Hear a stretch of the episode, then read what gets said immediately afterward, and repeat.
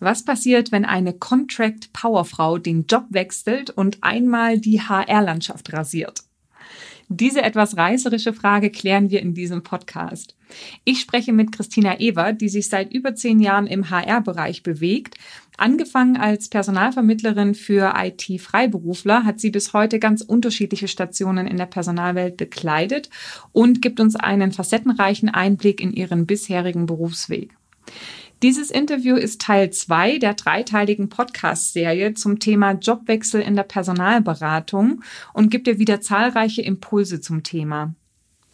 Da Christina in den ersten beiden Jahren ihrer Tätigkeit als Personalvermittler der beste Junior ihres Arbeitgebers in ganz Europa wurde, sprechen wir in dem Podcast natürlich auch noch darüber, was sie denn so erfolgreich gemacht hat. Es lohnt sich also reinzuhören und dran zu bleiben. Herzlich willkommen zum Personalberater Coach Podcast. Blicke hinter die Kulissen erfolgreicher Personalberatungen mit der Brancheninsiderin Simone Straub. Ja, ich sag ähm, Hallo erstmal Christina. Hallo Simone. Hallo. Christina, vielen Dank für deine Bereitschaft, ähm, Rede und Antwort zum Thema Jobwechsel in der Personalberatung zu äh, stehen. Du bist ja doch, also du hast so ein paar Hintergründe oder ein paar Gründe, warum du für dieses Thema prädestiniert bist. Vielleicht holst du uns gerade mal so ein bisschen ab, wie war denn dein beruflicher Werdegang? Ja, also auch nochmal von meiner Seite aus herzlichen Dank für die Einladung. Macht ja. man auch nicht alle Tage. Ähm, Finde ich super spannend und äh, stehe hier gern äh, Rede und Antwort oder wie auch immer. Ähm, ganz kurzer Scroll sozusagen durch meine berufliche Vita wäre, ich habe ähm, Sozial- und Kommunikationswissenschaften studiert und währenddessen schon äh, drei Jahre als Werkstudentin gearbeitet in einem großen Industrieunternehmen oder Industriekonzern. Das war so mein Einstieg, vor allem in Richtung Sales und Marketing. Und dann ähm, nach Abschluss meines Studiums hatte ich eigentlich, da bin ich jetzt auch ganz offen, überhaupt nicht die Personalvermittlung oder Personalberatung im Sinn. Ja, wer, wer ähm, hat das schon? Ja, also ich äh, genau. habe ich noch niemanden kennengelernt, der gesagt hat, schon als Kind wollte ich äh, Kandidaten vermitteln. Genau. Headhunting, genau. Headhunting tun. Ähm, nee, und ich hatte dann tatsächlich ähm, auf einen Job reagiert, der von äh, meinem dann damalig äh, ersten Arbeitgeber ausgeschrieben war und die wiederum hatten dann gesagt, äh, super, dass du dich für den Job interessierst, aber wir würden uns noch viel mehr für dich interessieren. Und so bin ich sozusagen, äh, also humoristisch gemeint, in deren Fänge geraten, mhm. ähm, habe mich darauf eingelassen, wusste gar nicht viel, was da auf mich zukommt und war aber so geflasht und begeistert von diesen Interviews und von dem, ich nenne es mal Spirit, der dort geherrscht hat, dass das also wirklich mein erster Arbeitgeber wurde. Dort blieb ich dann auch drei Jahre. Ähm, vom Trainee bis über die Stufen, die es halt dann dort gab, zur ähm, Teamleiterin. Das also es war ein erfolgsbasierter Personalvermittler sozusagen. Ja, genau, äh, Personalvermittler, erfolgsbasiert und äh, wie es in der Branche ja auch oftmals üblich ist, äh, unterteilt in verschiedene ähm, Branchen, würde ich jetzt mal sagen. Ich habe dann IT-Recruitment beziehungsweise IT ähm, Personalvermittlung gemacht für Contract. Contracting. Also für mhm, drei Jahre. Okay. Und das, äh, wie gesagt, über drei Jahre. Ähm, und dann, das wird sicherlich ja nachher dann auch nochmal zur Sprache kommen, gab es tatsächlich den ersten Wechsel.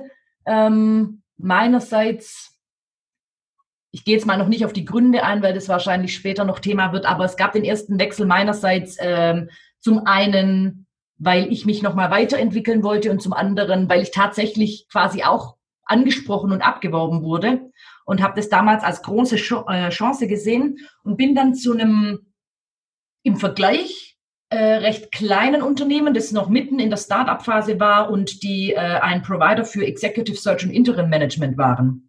Mhm. Und ich habe dort dann äh, quasi das Interim Management äh, mit übernommen äh, und das ist auch eigentlich ein sehr spannendes Thema gewesen. Ähm, ja, wie formuliere ich das am besten?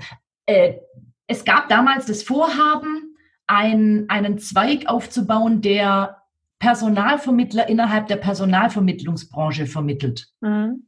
Ich habe das immer das Triumvirat der Diven genannt, weil da kommt wirklich alles zusammen und mhm. jeder äh, mhm. verkauft gegenüber dem anderen. Äh, war sehr, sehr spannend. Ich sage jetzt mal, ich möchte da niemand zu nahe treten, aber es hat nicht so funktioniert. Äh, deswegen äh, ging es nicht sehr lange, es war aber sehr, sehr spannend. Und die Zeit bei diesem In äh, Interim Management Startup war allerdings auch nicht so lange. Ich bin dort nur ein Jahr geblieben. Mhm. Ähm, war da nicht ganz so happy. Das war sicherlich auch mit einer der Gründe. Und habe dann gewechselt. Und zwar habe ich gedacht, okay, der andere oder die andere Seite des Tisches ist eigentlich auch mal gar nicht schlecht. Und ich würde mich gerne ähm, wirklich äh, ja, breiter aufstellen oder, oder zumindest noch mehr äh, Inside Views erlangen und habe mich äh, beworben bei einem Internet-Startup, die noch gar keine HR, kein Recruitment, gar nichts hatten und die eine HR-Leitung gesucht haben. Mhm. Und bin so auf die andere Seite des Tisches gewechselt, also nach intern massive Recruitment-Vorhaben, äh, ganz von, von der Personalakte bis zum, weiß ich nicht, Personalentwicklung, alles neu aufsetzen, Stellen besetzen, das ganze Sparring sozusagen mit der Geschäftsführung war eine äh, super Zeit. Allerdings auch nicht so lang, auch wieder ungefähr ein knappes Jahr.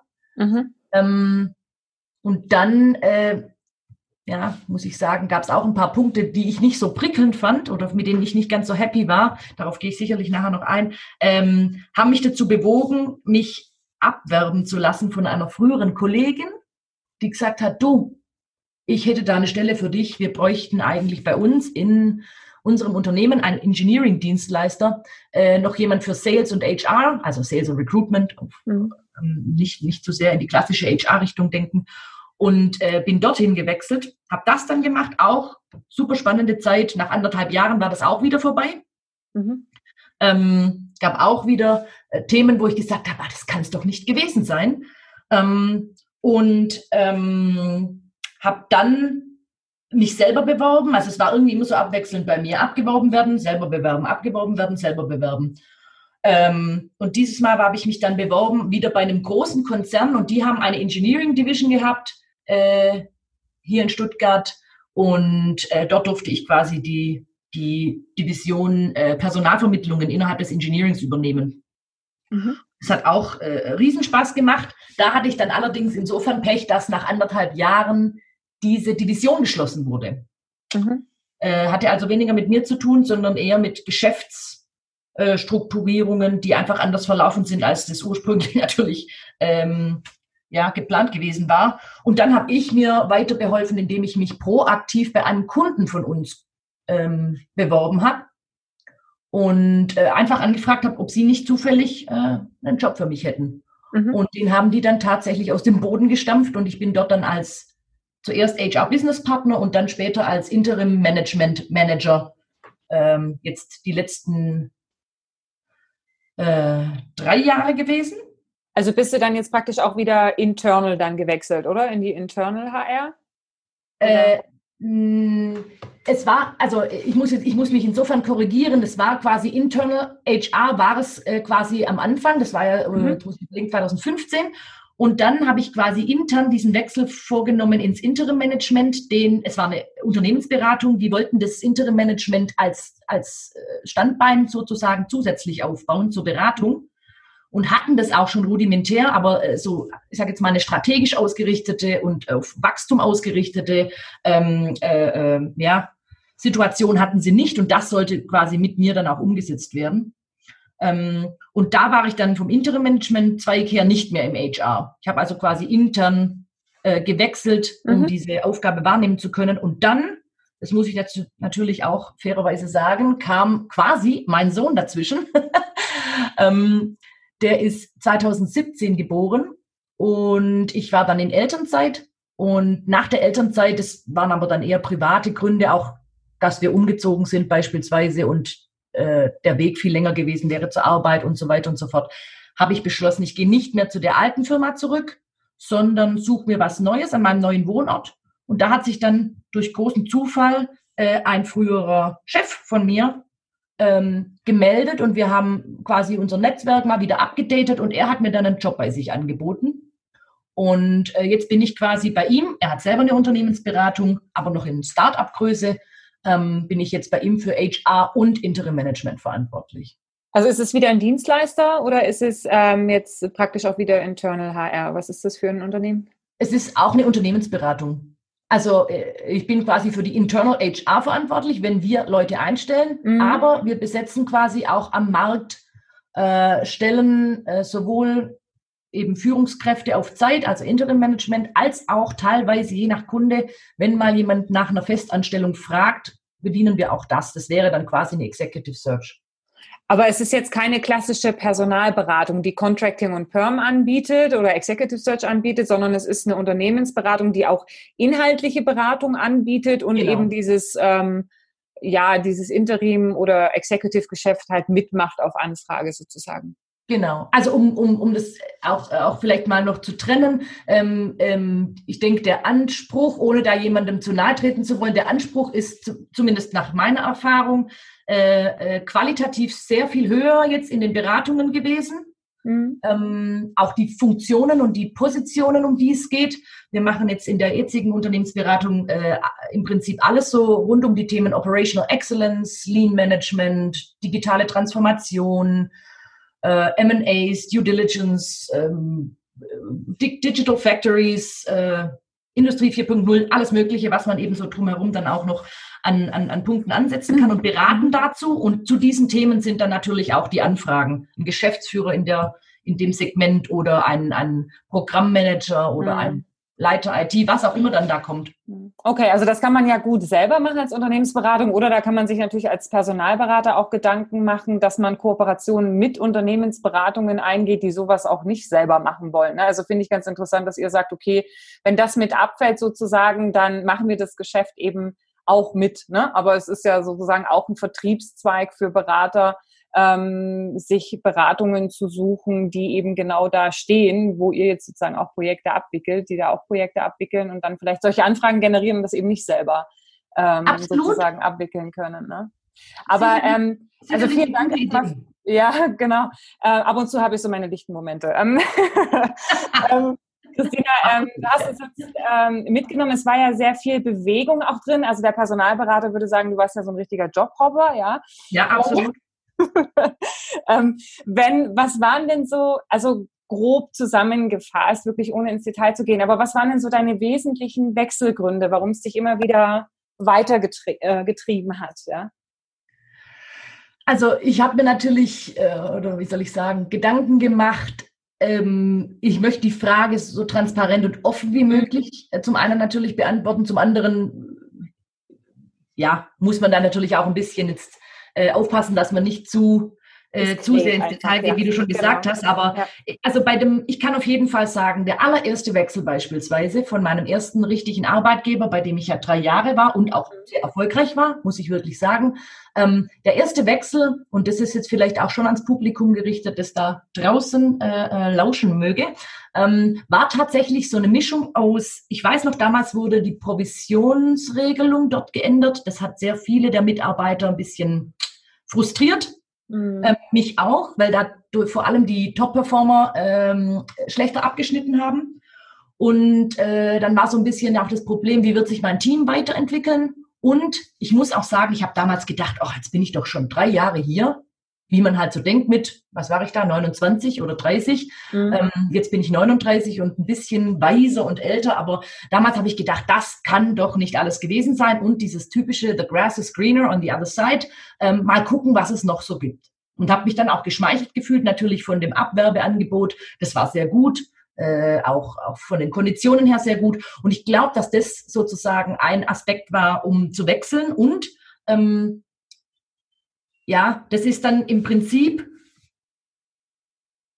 so, so gewesen, dass ich oftmals, und das habe ich mich selber natürlich auch gefragt, weil ich oft natürlich auch gefragt wurde, Frau äh, Mauser beziehungsweise jetzt Ebert, wieso hatten Sie diese ganzen Wechsel? Und dieses Jobhopping ist ja was negativ behaftetes. Mhm. Ich habe das immer versucht, ins Gegenteil umzukehren, weil mir klar war, die Wechsel sind meistens dann entstanden, wenn ich festgestellt habe, wir haben hier, nicht, ein, zwei, drei Interviews zu diesem Job geführt. Ich habe ganz klar umrissen, wer ich bin, wie ich bin, wie ich ticke, was ich vorhab und welche Innovationskraft ich auch mitbringen würde und darauf hingewiesen, dass sozusagen das vom Unternehmen her auch zu mir passen müsste, damit wir beide nicht happily ever after, aber zumindest äh, eine gute Geschäftsbeziehung zusammen haben und man auch gern zusammenarbeitet. Und es war immer sehr gut aufgenommen beziehungsweise massiv begrüßt worden, auch in der HR-Sicht beispielsweise da das Sales und Recruitment mit reinzubringen aus der Personalberatungserfahrung. Äh, das entspricht ja nicht einer klassischen HR-Denke. Ähm, und in den Interviews und Gesprächen war es also immer sehr, sehr positiv. Nachher, im Nachhinein habe ich oft festgestellt, dass es dann doch nicht so positiv angenommen wurde. Also ich zu, mhm. vielleicht zu tough dann auch manchmal war oder zu fast forward oder ähm, äh, zu salesy auch im HR, so nach dem Motto, bitte einfach nur die Sachen abarbeiten, die wir ihnen geben. Ähm, aber bitte jetzt nicht hier plötzlich den Recruitment-Prozess verbessern wollen. Oder wieso sollten wir denn irgendwie die Durchlaufzeiten äh, kürzer machen? Das ist doch absolut okay, wenn Kandidaten drei Monate auf ein Feedback warten. Die können doch froh sein, wenn sie bei uns arbeiten dürfen. Mhm. Und also das sind jetzt nur Beispiele. Mhm. Ähm, auch gepaart mit, muss ich ganz ehrlich sagen, teilweise sehr starken Differenzen mit meinen Vorgesetzten eben über die, wie richtet man was aus ähm, und manchmal auch auf persönlicher Ebene. Und ich bin dann, das habe ich mir im Nachhinein jetzt tatsächlich auch eingestehen müssen, jemand, der es nicht so lange geschafft hat, durchzuhalten. Ich hatte Jobs, in denen ich nach vier Wochen wusste, oh Gott, Griff ins Klo. Mhm. Sage ich jetzt mal ganz flapsig. Mhm. Und dann habe ich es quasi aus meiner Sicht super lang noch geschafft, ungefähr auf ein Jahr zu kommen. Ja. Was manchmal echt schon ja, wenn man jetzt meine Familie drumherum oder auch meinen Mann jetzt fragen würde, der würde sagen, oh Gott, ja, das waren harte Monate. Ähm, aber für mich war das dann quasi ein Durchbeißen, während andere sagen würden, alles unter fünf Jahre ist für mich äh, nicht mal richtig probiert. Mhm. Ähm, da steckt jetzt eben sehr, sehr viel Subjektivität drin. Aber äh, der Grund Nummer eins wirklich ist für mich, wenn das, was in den Interviews besprochen wurde, nachher nicht eingehalten wurde, habe ich damit sehr, sehr schwer leben können, weil ich es ja aus der aus meiner eigenen Arbeit heraus kenne, dass da einfach Authentizität äh, immer sozusagen trumpft. Mhm. Und wenn das nachher so alles sich in so, ich nenne es jetzt mal Fake auflöst, dann fühlt man sich ganz, ganz fehl am Platze. Okay. Und was würdest du sagen? Du hast ja jetzt vorhin auch schon angesprochen, ähm, ne, damals war ich 29, jetzt bin ich zehn Jahre älter und, und weiser, ähm, hast natürlich auch diese Vorstellungsgespräche, was du jetzt gerade auch erwähnt hast, diese ganzen Stationen auch ähm, durchgemacht. Was hast du denn für dich gelernt? Also was würdest du jetzt zurückblickend, so wenn du an diesen Stationen nochmal wärst, vielleicht anders machen? Ähm also ich würde wahrscheinlich bei meinem allerersten Arbeitgeber, bei dem ja wirklich an sich alles gepasst hat, ähm, und ich eben auch sehr erfolgreich war, dort würde ich länger bleiben ähm, und tatsächlich noch, noch mehr Wissen und Erfahrung ansammeln, damit diese erste Station, ich nenne es jetzt mal richtig, äh, vollwertig, auch inhaltlich äh, ähm, zu Erfahrungen führt. Mhm. Ähm, dann würde ich wahrscheinlich ein oder zwei der Arbeitgeber, die ich ja Gott sei Dank alle nicht beim Namen genannt habe, weglassen. mhm. ähm, und mir die Stelle quasi ersparen. Ähm, und ja, ich müsste vielleicht auch sagen, ähm, das liegt aber in meinem Naturell. Ich bin vielleicht dann auch manchmal ein zu impulsiver Mensch. Ich lasse mich dann sehr schnell sowohl leidenschaftlich erfassen im Positiven als auch eben runterbringen über Dinge, die halt so gar nicht dementsprechend was abgemacht war. Vielleicht würde ich in der ein oder anderen Situation sagen, Christina, sei ein bisschen sachlicher, ähm, versuch's auch nochmal sachlicher zu sehen. Ähm, vielleicht auch schon in den Vorstellungsgesprächen. Lass dich nicht so schnell ähm, blenden, vielleicht auch. Mhm. Äh, vor allem mit deiner eigenen Erfahrung, mit Hunderten oder weiß ich nicht, vielleicht sogar Tausenden von Interviews, ich habe keine Ahnung, äh, die man dann irgendwann geführt hat in den Jahren. Äh, da ärgert man sich umso mehr und denkt sich, wieso passiert gerade mir das? Hm, aber wie hättest du tatsächlich, wenn du jetzt auch gerade dieses äh, Blenden ansprichst, ähm, wie kann man dann äh, sicherstellen aus deiner Sicht, dass das, was einem versprochen wird und was man sich erhofft, dass das am Ende eben auch eintritt? Also man tatsächlich diese sachliche Entscheidung trifft? Was ich tatsächlich nie hatte ähm, und was ich eigentlich aus der eigenen Erfahrung heraus auch äh, so gekannt habe aus der Personalvermittlung, ist so ein jetzt weiß ich gar nicht mehr, wie man es offiziell nennt, so ein, so ein äh, Trial Day oder wie nennt man es denn nochmal? Oh, ein Probetag, ja. Probetag, genau. Äh, super, ja. Wow, wow. ja. Super, dass mir das Wort jetzt nicht einfällt. Einfach deutsche Übersetzung, Christina. Oh Mann. Wie heißt nochmal? Äh, danke, Simone. Deutsche Wort für Trial Day. Probetag. Achso, ja. Klingt natürlich oh, nicht ja, sexy, aber diese, gut. Das sind die angelsächsischen Wurzeln, die wir ja alle wissen. Ja. Ähm, nein, äh, diesen, so, ein, so ein Probetag zum Beispiel hätte ich gar nicht schlecht mhm. gefunden im Nachhinein. Mhm. Also einiges, was im Nachhinein sich dann quasi rausgestellt hat, hätte ich, glaube ich, an einem Probetag sehen können. Beispielsweise, ähm, man ist ein gewisses Niveau einer Datenbank gewohnt, kenne ich auch noch aus der, ich habe ja immer noch sehr viele Kontakte in die Personalberatungsbranche, äh, mhm. wenn ich mich mit Leuten unterhalte.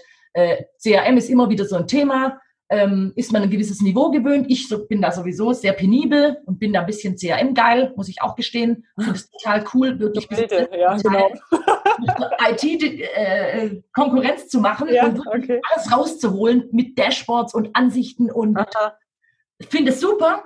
Ähm, treffe dann auf Leute, die das gar nicht so super finden und denen, denen das eher sogar äh, suspekt ist quasi, beziehungsweise die das gar nicht so toll Lästig finden, dass ich da halt, Sachen aufdecke, Karteileichen, alte Sales-Prozesse, die nie abgeschlossen wurden, Placements, die nie eingetragen waren, solche Sachen und dann kommen da plötzlich ich, also das finden die nicht so toll. Hm. Ähm, und ähm, äh, die, im Gespräch war natürlich gesagt worden, super CRM, vielleicht noch der, der Anbieter genannt äh, und das haben wir alles. Mhm. Und man geht auch gar nicht so ins Detail im Interview, könnte ich mich nicht erinnern, dass man da über, über einzelne Felder oder Optionen im CRM spricht. Und ja. dann kommst du dahin und dann am zweiten Arbeitstag stellst du fest, das Ding ist rudimentär, bildet nichts ab von dem, was ich brauchen würde. Boah, wenn ich jetzt Pech habe, kommt auf mich noch eine Diskussion zu, warum ich entweder ein neues CRM möchte oder am bestehenden unfassbar viel ändern möchte. Und das alles wird wahrscheinlich kostenpflichtig werden. Ja. Ähm, das ist so ein ähm, Beispiel einfach. Ja, interessanter Impuls auf jeden Fall. Ich glaube, das ist auf jeden Fall ja auch für beide Seiten einfach äh, die Möglichkeit zu prüfen. Ne? Und warum soll nicht auch ähm, der Bewerber sagen können, ja, interessiert mich, lass uns doch einfach mal einen Tag oder zwei gemeinsam arbeiten. Ja? ja. Ähm, du hast auch vorhin gesagt, und das ähm, höre ich tatsächlich ähm, häufiger, ich habe schon mit jemand anderem gesprochen, der gesagt hat, ja, ich hätte der ersten Station länger gegeben. Aber was würdest du denn jetzt raten, ähm, wenn jemand sozusagen die erste berufliche Station hat, sage ich mal, seine, seine ersten Sporen verdient hat und gesagt hat, jetzt geht's irgendwie raus in die weite Welt, dann hört man natürlich die Ratschläge und sagt, ja, ich weiß eigentlich, sollte ich länger hier bleiben, aber irgendwie drückt's mich raus, es ist so verlockend, ich verdiene mehr Geld, es ist vielleicht irgendwie ein größerer Brand. Wie kann ich dann, ähm, wenn mir das gesagt wird, bleib doch lieber noch ein bisschen länger, wie kann ich dann diesen, diese Wünsche unterdrücken oder wie kann ich machen, dass ich dann doch lieber länger bei meinem Arbeitgeber bleibe? Also zum einen würde ich äh, schon mal sagen, für mich persönlich ähm, war es zum Beispiel eben auch, es war nie ein Kriterium, ähm, kann ich mir diesen Wechsel jetzt leisten, was denken dann die anderen? Das ist natürlich auch ein Gedanke, den man, wenn, wenn, wenn es einen selber sehr, sehr belasten würde, dann müsste man sowieso jedem dazu raten, möglichst lang in jeder Station zu bleiben. Ähm, das hatte ich für mich ausgeschaltet und eben fest, festgelegt, wenn ich wirklich unglücklich bin, dann bin ich frei zu gehen. Und es ist nicht mehr wie vor 30 Jahren, dass nachher 25 Jahre beim selben Arbeitgeber im Lebenslauf stehen müssen, um irgendwo äh, honoriert zu werden. Mhm. Ähm, aber ganz generell, also mein Tipp ist immer, nicht sofort das Handtuch zu schmeißen. Und jetzt per se ist natürlich die Frage, was heißt sofort? Ähm, nee, das ist eher die Frage, was mache ich denn, wenn die Frustration hochkommt? Weil du hast ja selber gesagt, dass du eigentlich auch nicht so gut da drin bist, trotzdem sozusagen dran zu bleiben. Also was mache ich, wenn die Frustration da ist? Ich wüsste, ich muss eigentlich länger, sollte eigentlich länger da bleiben, aber irgendwie ist doch das Gras da drüben so schön grün. Also äh, das waren ja immer die Momente, wo ich dann für mich selber festgelegt habe, okay, so und so lang gebe ich der Sache noch. Und das ist auch sicherlich ein Tipp, den ich geben kann. Also irgendeine Zeit festlegen und sagen, drei Monate, sechs Monate, neun Monate, zwölf Monate, schaue ich mir das Ganze noch an und dann aus, aus einer Impulsivität heraus, wie auch immer, mein Gast hat, mein Chef hat mich gestern wieder zusammengefaltet, mir reicht's.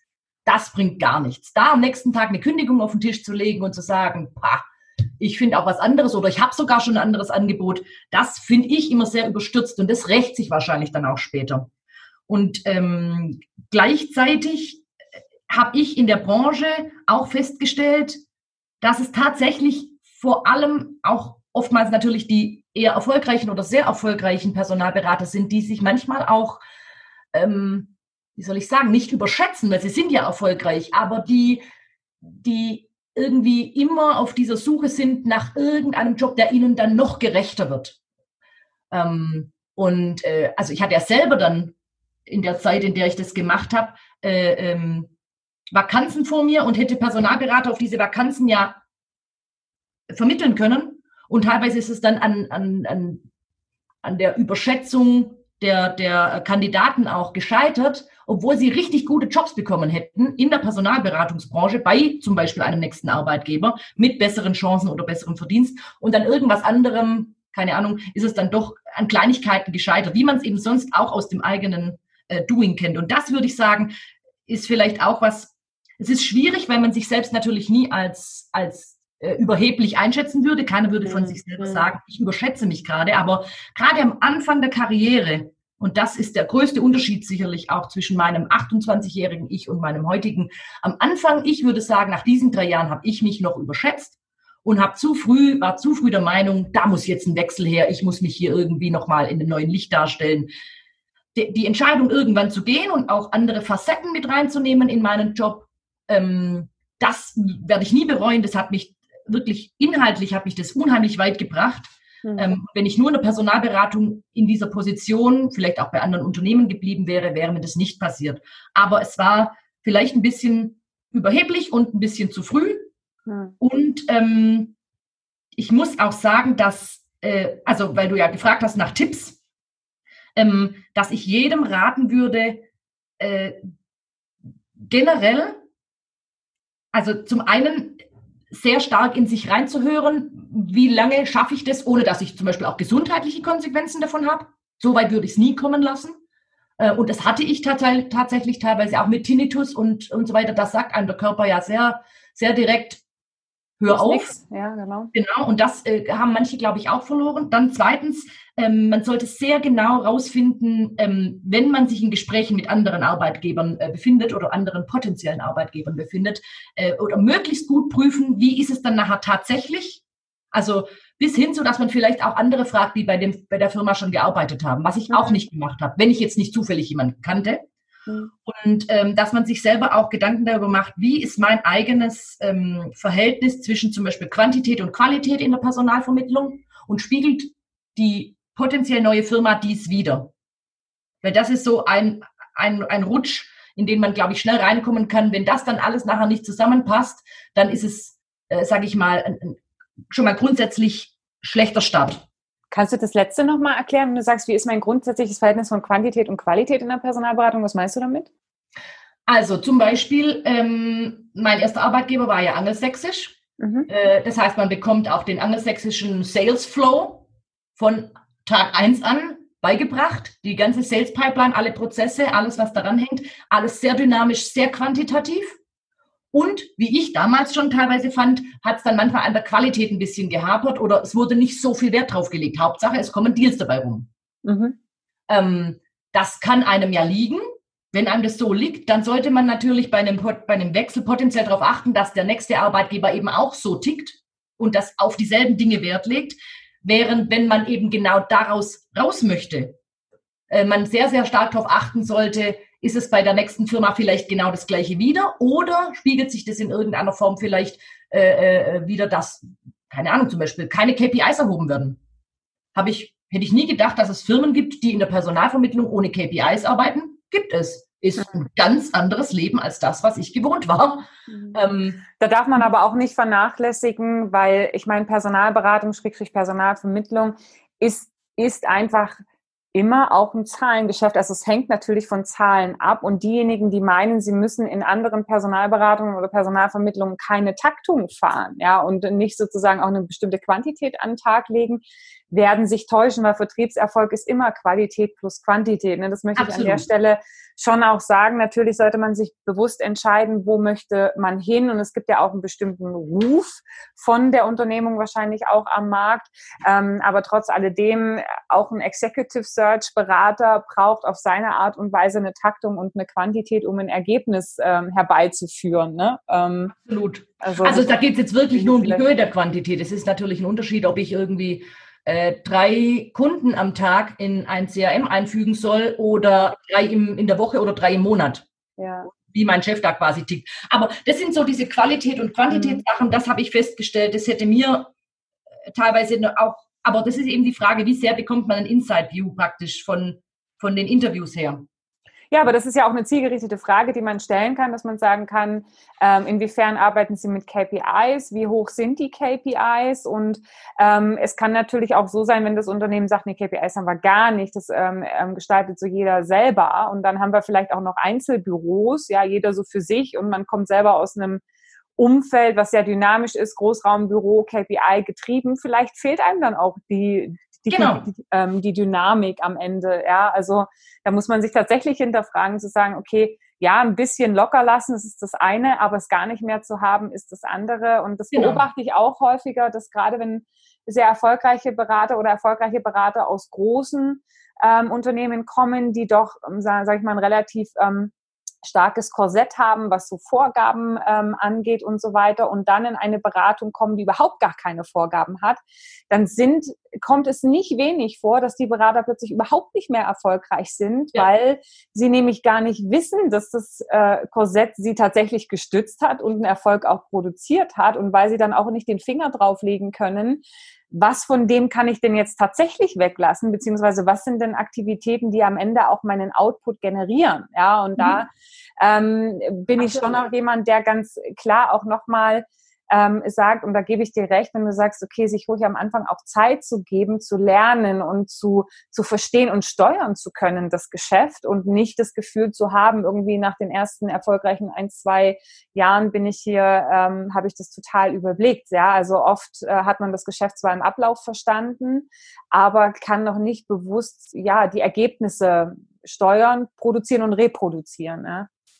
Also, was ich vielleicht auch noch hinzufügen möchte, ist, das ist mir auch bewusst geworden. Ähm, manchmal ist es ja so, und das habe ich auch in der Personalberatungsbranche kennengelernt, selber und von anderen, dass man bleibt, weil man sagt, es gefällt mir so gut und die Kollegen sind so nett. Wir sind so ein toller Haufen, äh, ganz flachs ausgedrückt ja, ja. Und, und wir haben einen super Zusammenhalt. Wir gehen vielleicht auch abends noch zusammen weg und was auch immer. Das ist super, hat mir auch immer ganz, ganz viel gebracht und da sind ja ganz viele Kontakte heute noch vorhanden und es freut mich. Ähm, by the way, wenn jemand zuhört, ich freue mich wirklich immer. und ich verspreche auch, dass ich mal wieder nach München komme. Ähm, äh, genau, aber ähm, was ich auf jeden Fall sagen würde, ist das Verhältnis zum eigenen Vorgesetzten oder zu der eigenen Vorgesetzten, ähm, sowohl männlich als auch weiblich. Ähm, das ist, glaube ich, sehr, sehr ausschlaggebend auch mit und solange das gut ist, also solange man das Gefühl hat, man hat eine kompetente und faire Führungskraft vor sich, unabhängig davon, dass manchmal vielleicht die Ergebnisse zu diskutieren sind, aber jemand, der sich im Ton nicht vergreift, jemand, der äh, äh seine Mitarbeiter fördert und fordert, also wo man wirklich merkt, der oder diejenige, die tut sein Bestes oder gibt sein Bestes, äh, das ist ganz, ganz viel wert. Und äh, wenn ich das wüsste, sozusagen, und auch vor mir hätte, dann wäre das für mich immer ein, ein Impuls, um zu sagen, ich bleibe so lange wie irgendwie möglich. Mhm. Und ich würde zum Beispiel jetzt nicht in Anführungsstrichen nur wegen besserer Konditionen zum Beispiel wechseln. Ist ja oft auch ein Motiv, ich habe dort ein besseres Grundgehalt und mit der Provisionsregelung dort kann ich noch mehr verdienen. Das würde ich zum Beispiel gar nicht machen. Das ist jetzt natürlich auch ein sehr subjektiver Tipp, aber ich glaube, dass man äh, nicht unbedingt glücklicher wird damit, wenn das sozusagen äh, so reduziert wird. Okay. Ähm, Christina, eine Sache würde ich gern von dir noch abholen. Ein Thema hatten wir noch nicht ja. angesprochen. Und zwar bist du ja jemand, der von der Beratung ins Internal gewechselt hat und auch wieder rausgewechselt hat und auch wieder partiell rein. Ja. ja. Äh, ähm, finde ich eine ganz interessante Komponente, weil das natürlich auch ein Weg ist für viele Personalberater, wenn sie sich umschauen und sagen, okay, ich will was anderes. Ähm, was würdest du denn sagen, wie unterscheidet sich aus deiner Wahrnehmung heraus ähm, die Rolle in der Personalvermittlung von der im Internal HR? Ähm, müsste ich quasi mit auf zwei Wegen beantworten. Das eine ist, äh, Internal HR quasi auf die klassische Art und Weise und Internal HR auf eine sehr moderne, innovative Weise. Mhm. Äh, ersteres wäre, also Personalvermittlung, Personalberatung ist aus meiner Erfahrung heraus immer sehr, sehr salesy gewesen und war dann praktisch, wenn man es runterbricht, Sales und Recruitment. Also ein Aspekt aus einer Personalabteilung, das Recruitment. Ja. Ähm, darauf hat sich dann in der Personalvermittlung ja viel konzentriert. Gerade wenn man vielleicht auch nach 360 Grad arbeitet als Personalberater oder Vermittler, kennt man ja beide Seiten wirklich in- und auswendig. Ähm, wenn man jetzt in eine klassische äh, HR wechselt, dann fällt dieses Sales komplett weg.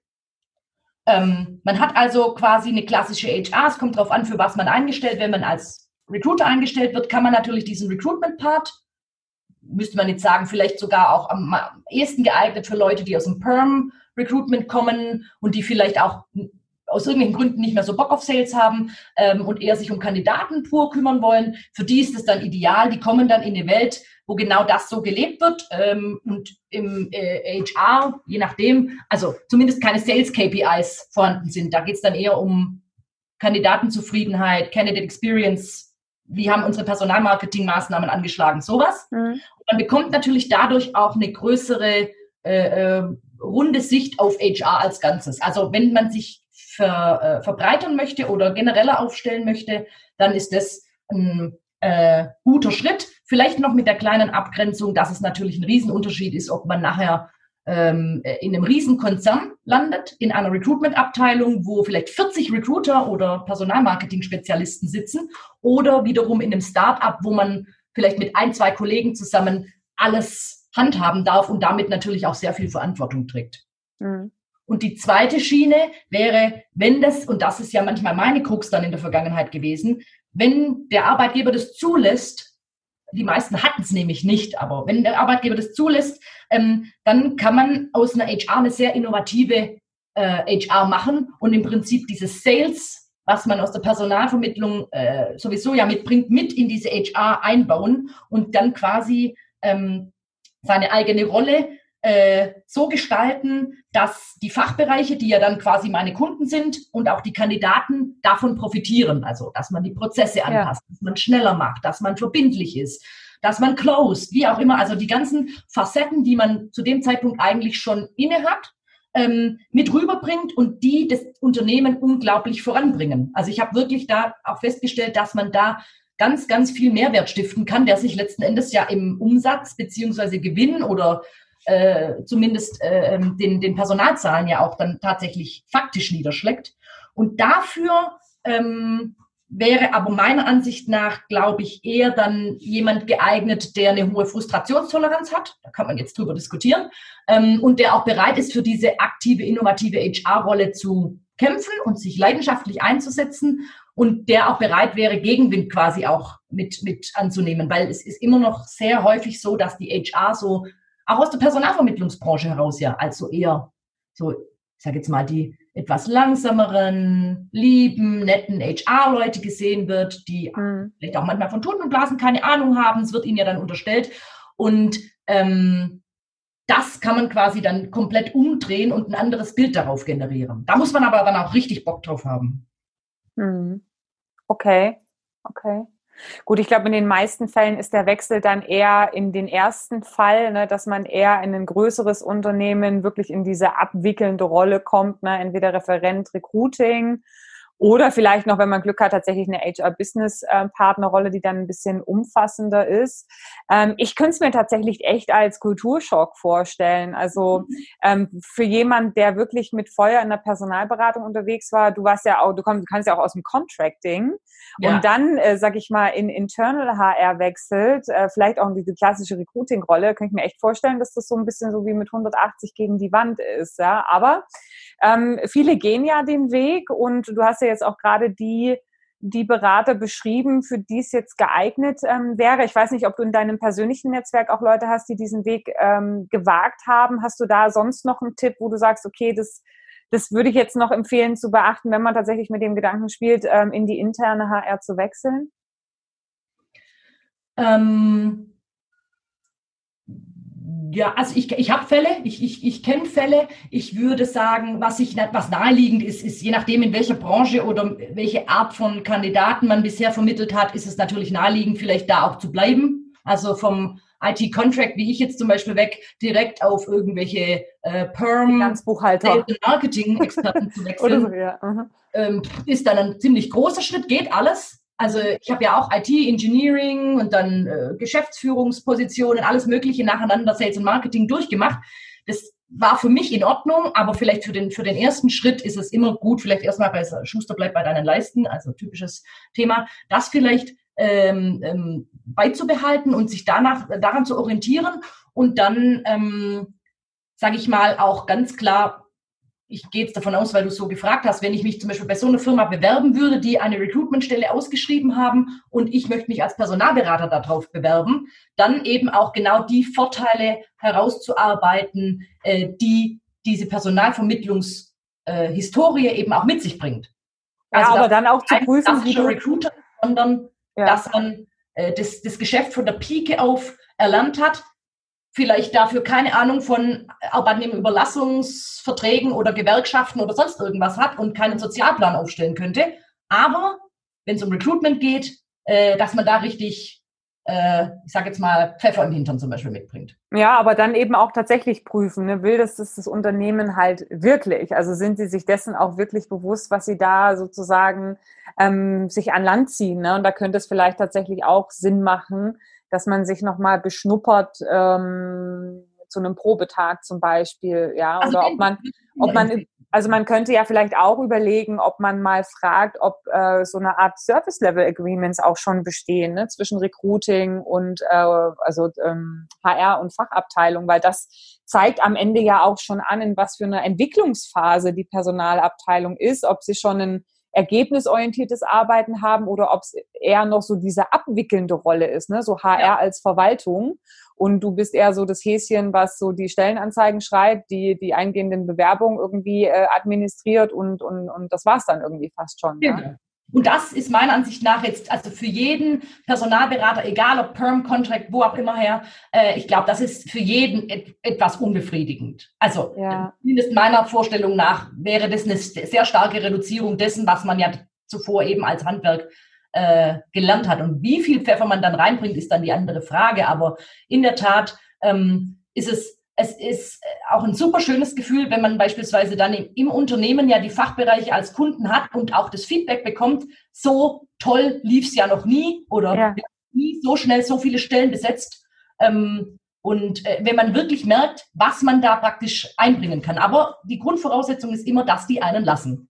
Ja, okay, also ich glaube, ich habe noch eine äh, allerletzte Frage, weil ich habe, ähm, bevor wir äh, telefoniert haben, auf dein Xing-Profil geguckt und ja. ähm, du warst ja irgendwie auch Best Junior, ne, Best Junior Rookie ja. Recruiter Dingens. Ähm, was war denn, also äh, was war denn deine, du warst ja im Contracting unterwegs, was war denn deine beste Performance oder dein bestes Achievement, sage ich mal, in dieser äh, Zeit als, als aktiver Vermittler? Tja, die Frage habe ich mir auch gestellt, ob ich das noch zusammenkriege. Das ist ja jetzt tatsächlich über zehn Jahre her. Ja. Ich meine, ähm, dass ich damals in dem Jahr, in dem ich der äh, Best Junior Consultant Europe wurde, das war 2009, ähm, dass ich dabei nicht ganz, aber ach, schwierig festzulegen, ich würde mal sagen 860, 870, 880.000 ähm, Euro Umsatz. Das war aber Umsatz, das war jetzt kein äh, Deckungsbeitrag, also DB oder also Marge. Äh, doch, doch, Marge, Entschuldigung. Margen. Ja. Im ersten Jahr? Nein, nicht im ersten Jahr. Das war mein drittes Jahr. Ach so, ja, okay. Puh. Äh, oh, das zweite viele? Jahr, Entschuldigung, das zweite Jahr. Ich habe 2008 angefangen, 2009, genau. Ja, wie viele ähm, Freiberufler waren das, die du dann gleichzeitig laufen hattest? Äh, ich glaube, in der Spitzenzeit, ich muss sagen, da hatte ich wirklich Glück, waren es neun. Also ich bin nicht mal über die magische Zehner hm? gekommen. Okay. Ähm, aber ich hatte einen sehr, sehr guten Markt mit Business Intelligence und Data Warehousing und ich habe es okay. immer geschafft, meine Kunden irgendwie nochmal zu verlängern. Also ich habe sehr viel Repeat-Business gemacht. Neun Freiberufler gleichzeitig und dann machst du einen DB, also einen Margenumsatz von 800.000 im Jahr. Ich meine mich zu, zu erinnern, ja. Das also, müssen ja relativ große, das muss ja, was hast denn du da für eine Marge reingerechnet, sag mal? Hohe Margen. Also ich hatte oh. mit, mit, dem, weiß ich nicht, mit dem Markt, äh, äh, das ist jetzt natürlich die Frage, wer sich dann mit dem Markt so auskennt, also dass es einem sagt, aber sehr ähnlich, aber der SAP-Markt war ja auch sehr hochpreisig, da kannst du einfach ja. sehr hochpreisig verkaufen. Eine kurze Anmerkung. Die Frage nach dem Umsatz hatte ich Christina im Podcast spontan gestellt. Sie war also darauf nicht vorbereitet. Im Nachgang hatte sie es nochmal nachvollzogen und teilte mir mit, dass der Umsatz bei 850.000 Euro lag und sich auf die ersten beiden Jahre ihrer Tätigkeit bezog, also 2008 und 2009. Das ist immer noch eine mega Marge, relativiert das Ganze aber ein wenig und löst damit dann auch mein Erstaunen über die Zahlen. Und ähm, was wäre so dein, dein Supercontractor-Geheimtipp an diejenigen, die, also ich meine, es war jetzt, äh, du warst 2009, 2010, 2008, sag ich mal, in dem Bereich unterwegs, aber was würdest du sagen, hat dich damals so erfolgreich gemacht? Ich glaube, ähm, die, die Art und Weise, wie ich mit Kunden und mit Kandidaten umgehe, also wirklich ein sehr pers die persönliche Ebene und das ich mit vielen Personen, egal auf welcher Seite sie jetzt quasi standen, ob Kandidat oder, oder Kunde, äh, ein sehr gutes und ähm, zuverlässiges beziehungsweise authentisches Verhältnis aufbauen konnte. Und ähm, mir viele zurückgespiegelt haben, dass sie mich als Person sehr, sehr wertgeschätzt haben. Und äh, ich glaube, dass das, das ist halt was, was man schwer lernen kann, blöderweise müsste ich jetzt sagen. Ja. Ähm, und es ist auch was, was man sich nicht selber als Attribut geben kann. Das können einem nur andere zurückspiegeln. Aber das ist mir oft aufgefallen, dass ich das, dass ich dafür ähm, viel Rückmeldung bekommen habe. Und deswegen denke ich, dass es mit ein Faktor war, was, was die Leute in mir quasi auf der persönlichen Ebene auch gesehen haben. Okay, du sagst es jetzt tatsächlich und da, da bohre ich nochmal nach. Ne? Das ist natürlich jetzt schwer replizierbar und das ist natürlich sehr unique. Also es ist gut zu wissen, dass die Person eine Rolle spielt. Aber was würdest du sagen, was auch für andere replizierbar ist, ist im Recruitment-Business ein wichtiger Faktor gewesen, der am Ende auch ähm, ja diesen Erfolg ermöglicht hat. Also was war wirklich, was ist eine Verhaltensweise, die man, die jeder replizieren kann, die einfach wichtig ist hm. für den Erfolg? Ähm, also zum einen, ich habe immer, vielleicht was ganz Kleines, ich habe immer sehr, sehr viel Wert auf persönliche Meetings gelegt. Mhm. Ich war also nie die Beste im äh, Kunden ins System einfügen oder Calls am Tag. Da haben meine Chefs immer die Hände über den Kopf zusammengeschlagen und gesagt, oh, die kommt ja nie auf ihre Calls, die kommt nie auf ihre Kunden. Aber ich habe, wenn ich Kunden hatte, ich habe die immer recht schnell persönlich besucht und habe dann auch richtige Meeting-Marathone hingelegt. Also wirklich für einen Tag nach Düsseldorf fahren und an einem Tag acht Kunden treffen, am nächsten Tag nochmal sechs, wieder heimfahren und, äh, und wissen, okay, daraus wird was ja. früher oder später. Ja. Ähm, persönliche Meetings, das hat mich auf jeden Fall immer weitergebracht, würde ich sagen. Und was ich auch glaube, ähm, ist, äh, äh, das klingt jetzt blöd, aber äh, Verbindlichkeit. Das zieht sich ja durch den ganzen Sales-Prozess. Ich glaube, wenn man ähm, unverbindlich arbeitet oder vielleicht auch unzuverlässig, ähm, obwohl das jetzt schlimmer klingt, als es gemeint mhm. ist, dass das Kunden und Kandidaten sehr schnell merken. Selbst wenn es vielleicht keine aktiven Flunkereien sind, sondern man verbirgt halt mal was oder man dreht noch mal was um oder man versucht noch mal ein paar ein bisschen mehr Marge rauszukitzeln, obwohl man es gar nicht müsste. Ähm, äh, das kann, also ich habe das, das Gefühl, dass dass das doch auf der anderen Seite festgestellt wird und dass dann, dass man dann quasi nicht mehr so gern als Ansprechpartner dann auch ähm, gilt. Also du nennst es Verbindlichkeit, ich hätte es jetzt vielleicht ähm, ähm, Verlässlichkeit genannt, dass man sagt, okay, das, was man sagt, das tut man dann auch, das Absolut. hält man ein, beziehungsweise das Wort, also dazu steht man auch am Ende, ne, dass das nicht irgendwie alle Näse lang korrigiert wird dann. Selbst wenn es quasi mit, mit negativen Themen wäre. Also selbst wenn man jemandem was Negatives dann beichten müsste oder, oder sagen müsste, dass man sagt, ich stehe dazu. Ja. Okay, ja, Christina, jetzt habe ich, glaube ich, so alles aus dir rausgequetscht, was ich an dieser Stelle aus dir rausquetschen wollte. Ähm, ich würde jetzt ein so, okay, gut, cool. Äh, nee, danke. Du hast ähm, ja sehr, sehr viele interessante Gedankengänge mitgegeben. Ich würde gern, wenn es für dich in Ordnung ist, einfach dem Zuhörer die Möglichkeit geben, dich zu kontaktieren im Nachgang, wenn da irgendwie noch vertiefende Fragen vielleicht sind. da würde ich einfach vielleicht deine Xing, dein Xing-Profil mit in die Shownotes packen, oder? Absolut, sehr dann gerne. Dich da finden und ähm, spricht dich dann einfach an, ähm, ja, wenn da noch Rückfragen sind. Super. Gut, Christina, ganz herzlichen Dank ähm, für deine Zeit und für die Impulse, für den Gehirnschmalz, den du reingegeben hast. Und ähm, ja, toi, toi, toi, weiterhin für Family und für Job. Danke, wünsche ich ebenso und in diesen außergewöhnlichen Zeiten natürlich auch allen Hörern da draußen ähm, viel Erfolg weiterhin und bleibt alle gesund.